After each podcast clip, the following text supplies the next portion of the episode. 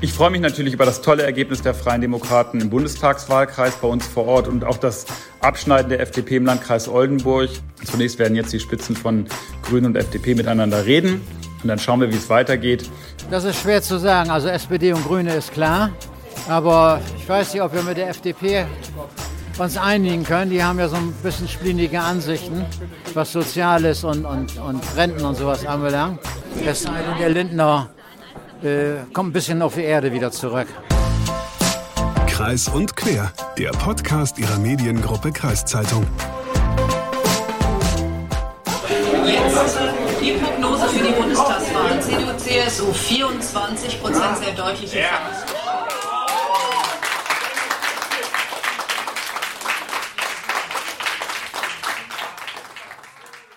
Ja, moin und herzlich willkommen zu Kreis und Quer, dem Podcast der Mediengruppe Kreiszeitung mit Lukas Spar.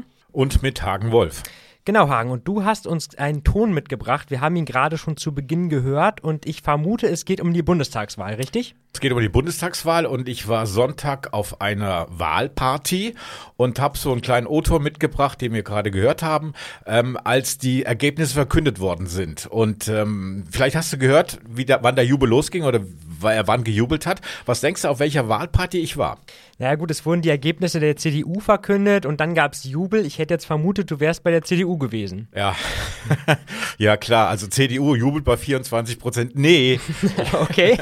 ich war bei der SPD und die SPD, ich war, ähm, die haben äh, ZDF geguckt und die Hochrechnungen von ZDF waren ja so, dass CDU 24 Prozent hatte oder die Prognose besser gesagt war ja so, dass die CDU 24 Prozent und die äh, SPD 26. Von daher haben die Genossen und Genossinnen gejubelt, als es bekannt wurde, dass die CDU eben nur in Anführungszeichen oder auch richtig ohne Anführungszeichen 24 Prozent bekommt. Wir haben nämlich für diese Podcast-Folge die Kandidatin bei der Wahl begleitet und ich habe dann aber auch nochmal mit unserem Chefredakteur Hans Wilms darüber gesprochen, über die Bundestagswahl und wir sind der Frage nachgegangen, warum es für die Abgeordneten Axel Knörig und Andreas Mattfeld von der CDU trotz ordentlich Gegenwind am Ende doch noch gereicht hat, und was von den nun anstehenden Koalitionsverhandlungen zu erwarten ist. Und diese beiden CDU-Abgeordneten sind die Abgeordneten aus unserer Region hier. Genau. Und wir haben uns noch mit dem Thema Lebensmittelverschwendung beschäftigt und was man dagegen tun kann oder was einige Menschen dagegen tun. Und eine Sache haben wir noch vergessen. Ja, wir haben wieder einen Blick ins Archiv geworfen. Na dann, wir haben viel vor, also zurück zur SPD. Du warst am Wahlabend in Twistring unterwegs. Also ich war bei der SPD und äh, habe da so ein bisschen die Wahl mit begleitet, beziehungsweise habe die Stimmung so ein bisschen äh, reingezogen und habe auch ein paar O-Töne mitgebracht.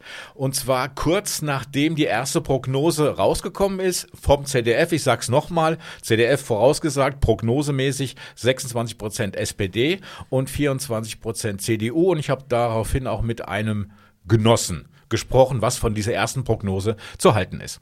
Die Prognose ist raus, die ist ja immer nah, meistens am, am Endergebnis dran, plus minus ein Prozent. Wie ist Ihre erste Reaktion? Ich hätte mir ein Prozent mehr für uns erhofft. Ansonsten kommt das in etwa dem hin, was ich gedacht habe.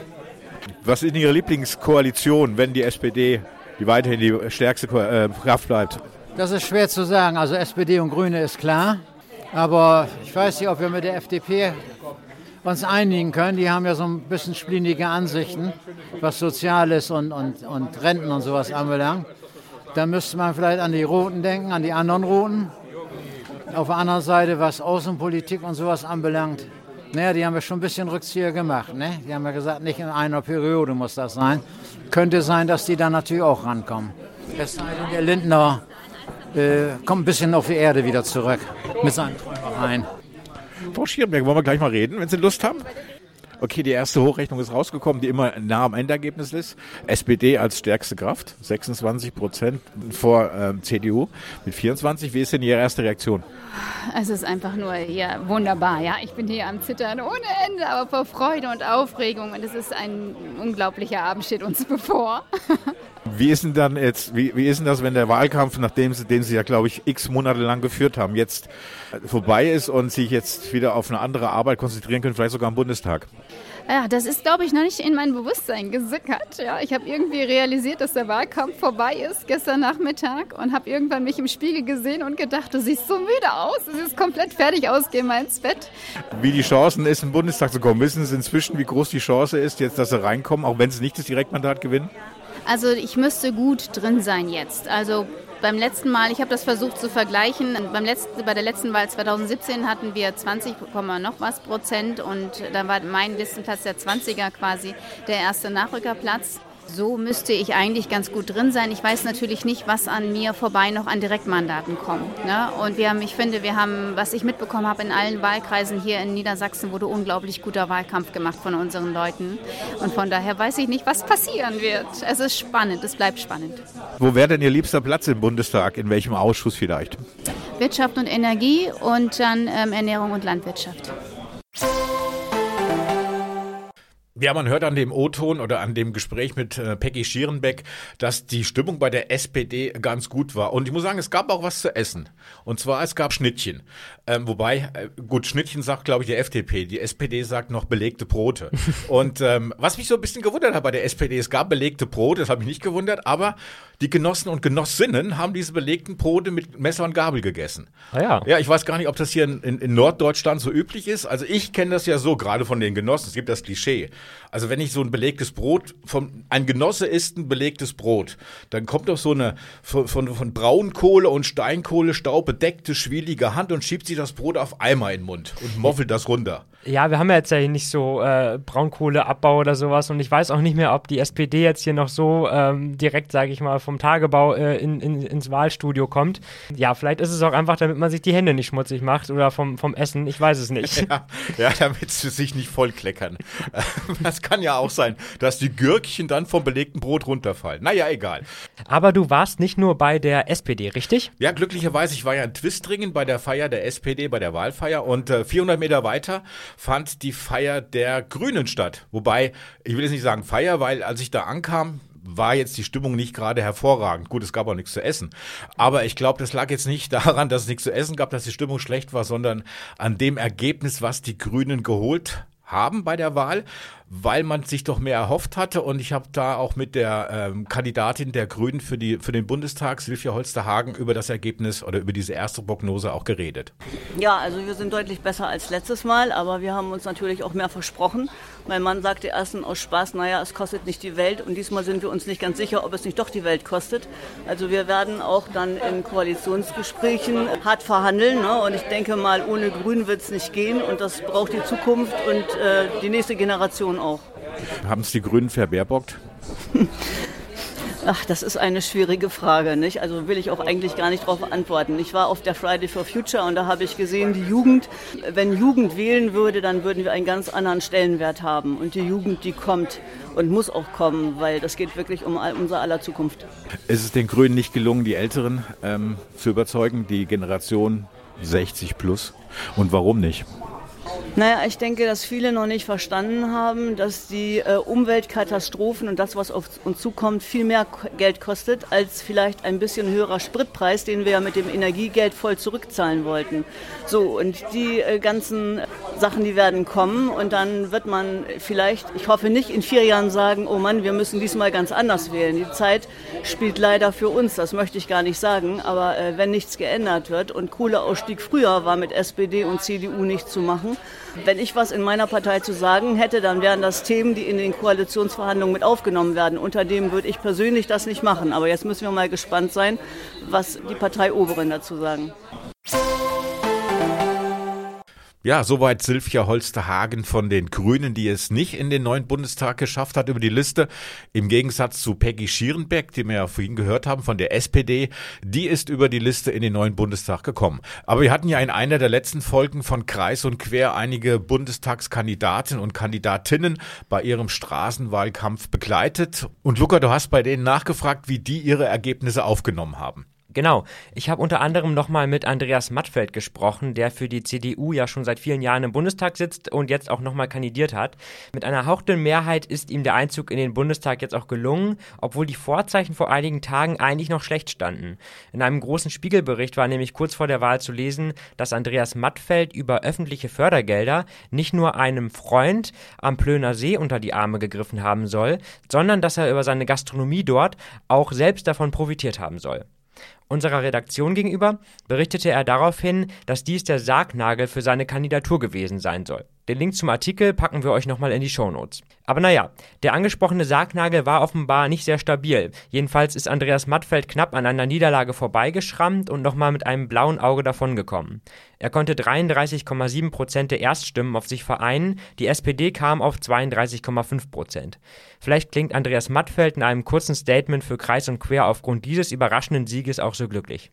Zunächst einmal darf ich ganz, ganz herzlichen Dank sagen für das enorme Vertrauen, was die Wählerinnen und Wähler mir bei dieser Bundestagswahl jetzt zum vierten Mal in Folge ausgesprochen haben.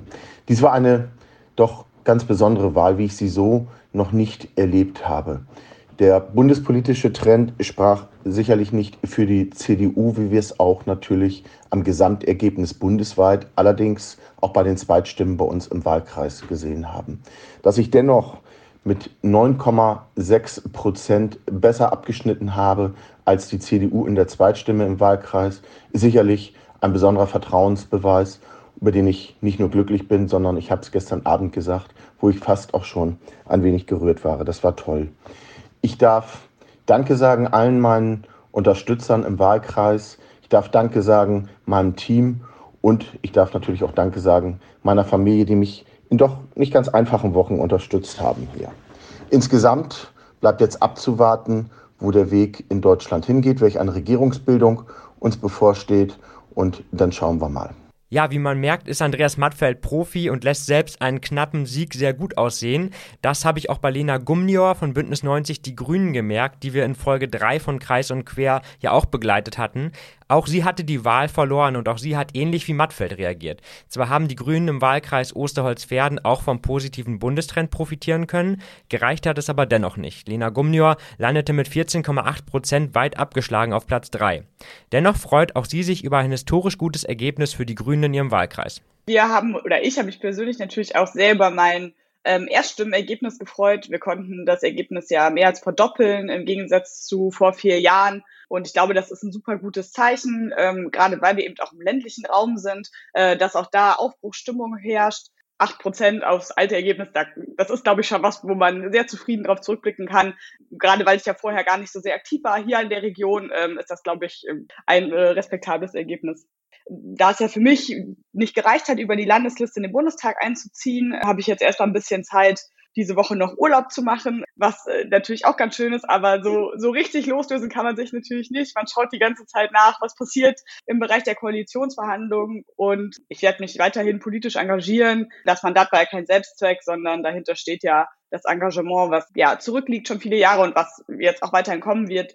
In unserer Wahlkampffolge hatten wir außerdem einen recht aussichtsreichen Kandidaten der Linken in Achim begleitet. Mitzkin Schifci ist mit seinen 29 Jahren ähnlich jung wie Lena Gumnior und hatte mit Listenplatz 4 gute Chancen in den Bundestag einzuziehen. Doch dann verloren die Linken bundesweit fast die Hälfte ihrer Stimmen im Vergleich zur vorigen Bundestagswahl. Schifci landete in seinem Wahlkreis bei den Erststimmen auf dem fünften Platz. Für den linken Politiker war das fatal. Nur drei KandidatInnen der niedersächsischen Landesliste schafften es in den Bundestag. Das Wahlergebnis ist für die Linke bundesweit ein Schlag in die Magenkuhle. Wir haben knapp die Hälfte unserer Wählerinnen und Wähler verloren, vor allem an SPD und Grüne. Das ist ein Weckruf für die Partei und wir müssen gründlich analysieren, wie es zu diesem Vertrauensverlust kam. Ein weiter so darf es definitiv nicht geben. Für mich hat es knapp nicht gereicht. Das ist aber jetzt nicht das Entscheidende. Das Dramatische in dieser Situation ist, dass mit einer kleinen linken Fraktion die arbeitenden Menschen in diesem Land, die Armen, die Diskriminierten in diesem Land keine laute Stimme im Deutschen Bundestag mehr haben, sondern dass die Stimme für soziale Gerechtigkeit leiser wird. Das wäre aber dringend notwendig gewesen, denn Ich befürchte, dass wir mit einem Christian Lindner in der Bundesregierung nicht mehr soziale Gerechtigkeit und auch nicht mehr Klimaschutz durchsetzen können. Deswegen ist es wichtig, dass die Linke sich jetzt neu aufstellt und dann in vier Jahren gestärkt wieder in den Deutschen Bundestag einzieht. Ich bin ja alter Fußballer und deswegen sage ich immer, nach der Wahl ist vor der Wahl und wir kommen wieder. So, ein Kandidat aus unserer Wahlkampffolge fehlt ja jetzt noch. Genau, das ist nämlich Christian Dürr von der FDP, den hatte ich begleitet. Und äh, übrigens, ich weiß gar nicht, ob es dir aufgefallen ist, Luca, die Kandidaten und Kandidatinnen, die ich begleitet habe, sind alle in den Bundestag gekommen. Oh, ja, okay. im Gegensatz zu deinen. hm, woran das wohl liegt? Ja, bei der nächsten Wahl sollte man ein bisschen mal aufpassen darauf. Nämlich Christian Dürr von der FDP, dem ist es auch über die Liste gelungen, in den Bundestag zu kommen, wobei es war nicht so schwer für ihn reinzukommen. Er stand auf Platz 1 der Landesliste in Niedersachsen und er sagt Folgendes.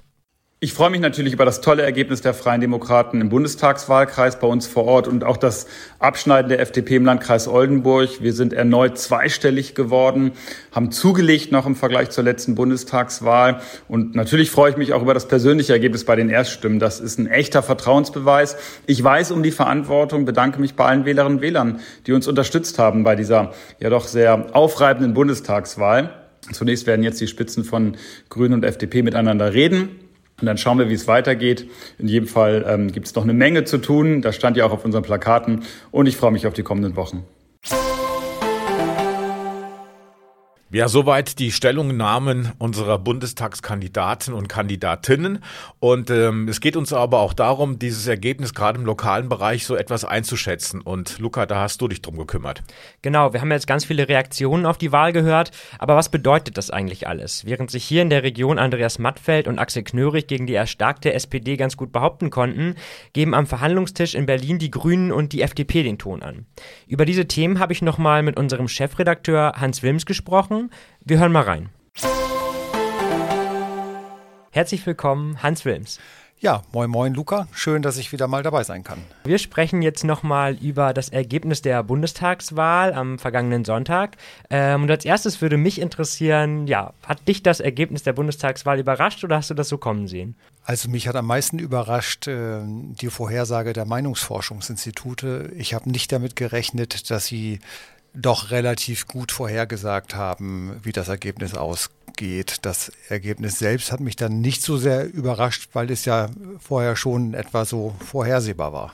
Jetzt gab es ja hier mit Blick auf die Region mit äh, Axel Knörig und Andreas Mattfeld zwei amtierende Bundestagsabgeordnete, die aufgrund verschiedener Vorwürfe auch viel Kritik abbekommen haben. Jetzt ist es bei beiden so, ähm, dass sie das dennoch geschafft haben, knapp wieder in den Bundestag einzuziehen. Hast du damit noch gerechnet? Ja, also die kritische Berichterstattung im Vorfeld würde ich jetzt nicht zu hoch hängen. Damit müssen Politiker immer rechnen, dass ihnen Vorwürfe gemacht werden, auch vor der Wahl. Ähm, da geht jeder Politiker auch unterschiedlich mit um.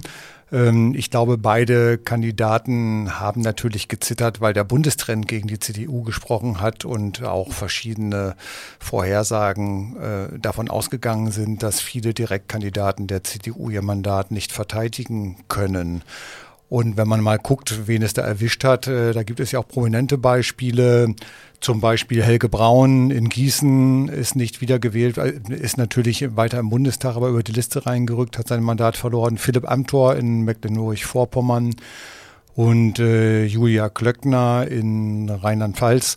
Äh, das sind eben prominente Beispiele, die eben auch unter dem allgemeinen Trend dann förmlich gelitten haben und das Direktmandat verloren haben. Insofern können äh, Axel Knörrig und Herr Mattfeld natürlich froh sein, dass sie zwar verloren haben an Stimmenanteilen, aber dann doch das Direktmandat verteidigen konnten. Genau, das ist auch das, was wir so gehört haben von den beiden, dass sie sich am Ende doch die Freude überwiegt, wieder im Bundestag zu sein.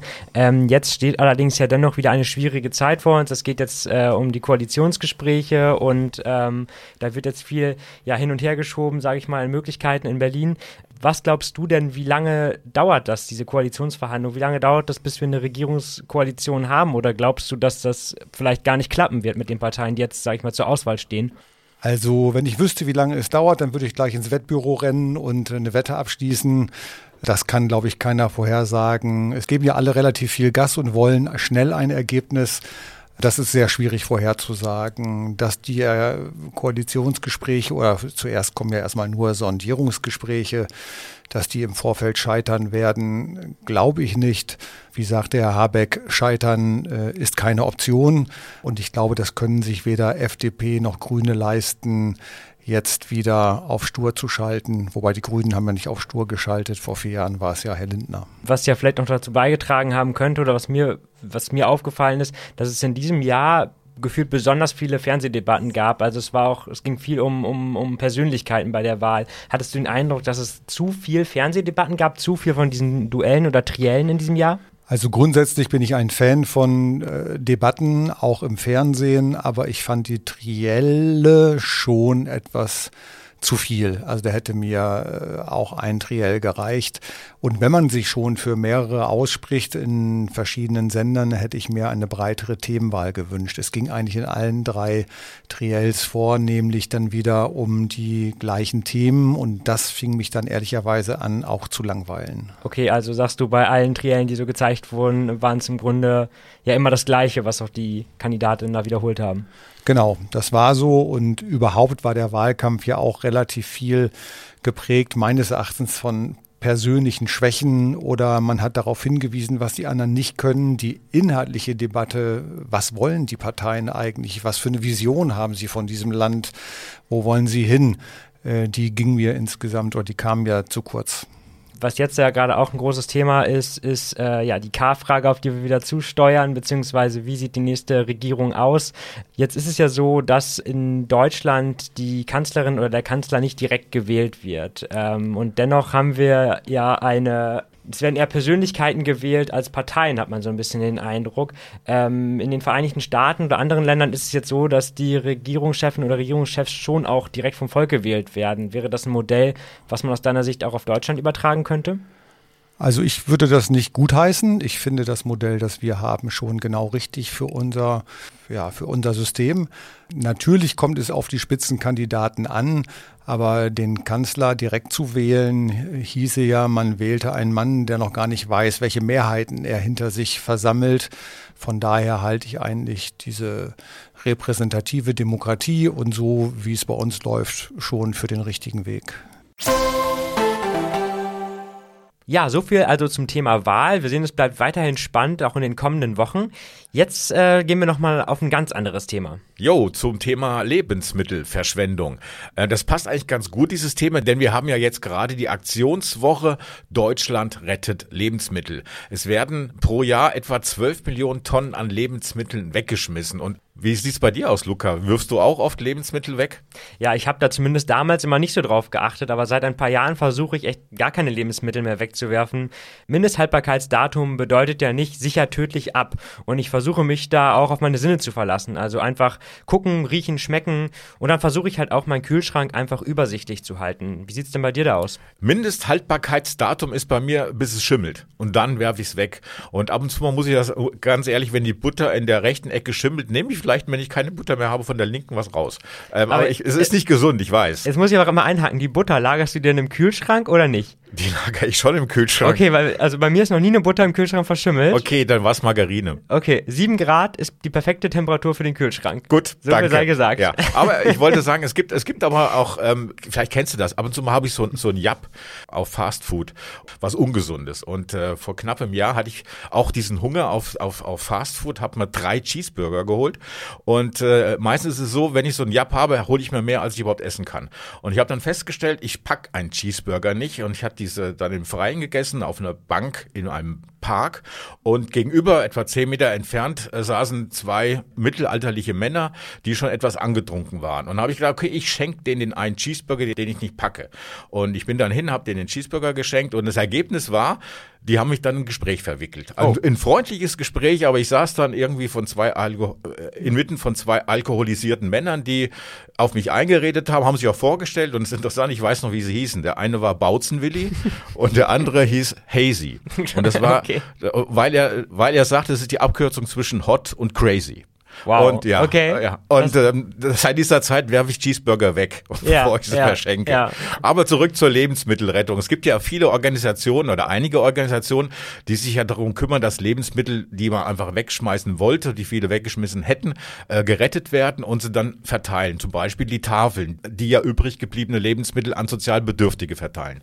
Aber es gibt erstmalig in Niedersachsen auch nun EFA, also EFA, Essen für alle. Das ist ein Verein in Gründung, der schon seit über einem Jahr nicht mehr gebrauchte Lebensmittel sammelt. Und diese Lebensmittel kann sich dann jeder jeder für lau abholen. Und wir haben mit den beiden Gründerinnen von EFA über diesen Verein oder diesen Verein in Gründung gesprochen. Anja Pientka und Yvonne Alwin Hübsch von dem Verein EFA, EFA Essen für alle ähm, aus dem Landkreis Verden. Welche Idee steckt hinter diesem, diesem Verein EFA oder EFA? Also wir ähm, haben die Idee, äh, Lebensmittel zu retten und vor der Tonne zu bewahren und diese Lebensmittel an jedermann zu spenden, der sich äh, gegen Lebensmittelverschwendung einsetzt und würden uns freuen, wenn das an bedürftige Menschen geht, die eben keinen Berechtigungsschein für die Tafel haben, aber sehr wohl Bedarf haben und äh, nicht so einkaufen gehen können, wie wir es können. Für alle praktisch, also man muss nicht bedürftig sein, um ähm, von euch Lebensmittel zu bekommen. Das ist völlig richtig. Ähm, jeder kann kommen, entweder weil man, weil man Lust hat, ähm, die Lebensmittel vor der Tonne zu bewahren, oder weil man einfach sagt, oh, ich könnte jetzt noch ein bisschen Unterstützung gebrauchen, ähm, dann kannst du auch total gerne kommen und äh, nimm dir das in haushaltsüblichen Mengen mit, so wie du es verbrauchen kannst, und dann ist alles super. Ihr habt ja jetzt schon angesprochen, es gibt die Tafel, wo man als Bedürftige hingeht mit einem B-Schein praktisch, um Lebensmittel zu bekommen. Äh, wie, wie ist denn die Reaktion von den Tafeln? Ist das keine, keine Konkurrenz, die ihr da mit zusätzlich aufgebaut habt zu den Tafeln? Es gibt, ähm, gab verschiedene Reaktionen. Wir haben zwei Gespräche gehabt. Im Landkreis Verden gibt es zwei Tafeln oder zwei Zweigstellen von der Tafel. Ähm, die eine ja, die fand es nicht gut, was wir machen. Die haben äh, zum Beispiel auch gefragt, warum wir das Rad neu erfinden wollen und warum wir nicht äh, dort ehrenamtlich helfen möchten. Und da haben wir gesagt, nein, wir haben ein anderes Konzept als ihr. Ähm, wir würden gerne was Eigenes machen.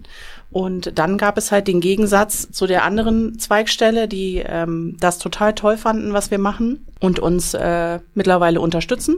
Gibt es denn genug Lebensmittel für euch und für die Tafel? Auf jeden Fall. Die überbleiben. Auf jeden Fall. Es gibt äh, sogar noch mehr als das. Ähm, die Tafel merkt zum Beispiel gar nicht, dass wir schon parallel dazu agieren.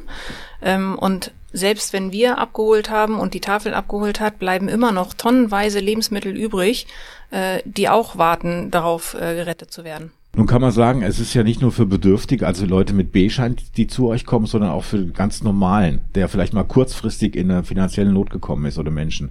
Äh, wie ist denn die Reaktion von den Leuten? Sind die eigentlich dankbar, dass sie dann zu euch kommen müssen, ohne jetzt irgendwas vorzuzeigen? Gibt es das so Schicksale oder so, so Gespräche, die ihr schon geführt habt? Ja, also Schicksale gibt es eine ganze Menge, da können wir tatsächlich ganz viel drüber erzählen. Gerade äh, zu Corona ähm, häuften sich eben einfach die, ja, die Schicksale, die Menschen, die zu uns gekommen sind. Und ähm, ich erzähle einfach mal, wir haben äh, eine Frau oder ein Ehepaar in, in unserer Gruppe, die, ähm, wo der Mann pflegebedürftig wurde und es gab keinen Pflegeplatz. Und die Frau hat ihren Job aufgegeben, damit sie ihren Mann pflegen kann. Nur ein Beispiel. Dann haben wir aber auch eine Familie, die sagt, wir können uns überhaupt gar keinen Urlaub leisten, nicht mal einen Campingurlaub und wir würden gerne mal, wir würden unseren Kindern auch gerne mal was bieten und sind total dankbar, dass ähm, ja, dass sie bei uns die Lebensmittel gegen eine Spende abholen können. Gibt es eigentlich ähm, von den Lebensmittelmärkten, von denen ihr Lebensmittel bekommt, gibt es da ähm, irgendwo ähm, Vorbehalte oder Probleme, dass ihr, dass ihr genug Lebensmittel bekommt? Wie sieht eure Lieferung aus zurzeit? Also im Moment arbeiten wir auf Zuruf. Im Moment rufen uns die, die Märkte an. Ähm, es gibt Märkte, die, ähm, die die Menge an Lebensmittel halbieren, die einen Teil der Tafel spenden, einen, einen anderen Teil uns, ähm, die auch sagen, wir spenden Montag, Dienstag und Mittwoch der Tafel und die anderen Tage könnt ihr abholen oder nur Samstag. Ja, es gibt aber auch Läden, die ganz klar sagen, wir wollen nicht mit euch arbeiten. Man kann dann die Lebensmittel bei euch abholen. Ihr macht das alles ehrenamtlich. Es ist doch eine Riesenarbeit, die, die man da reinstecken muss. Wie viele Leute helfen euch zum einen?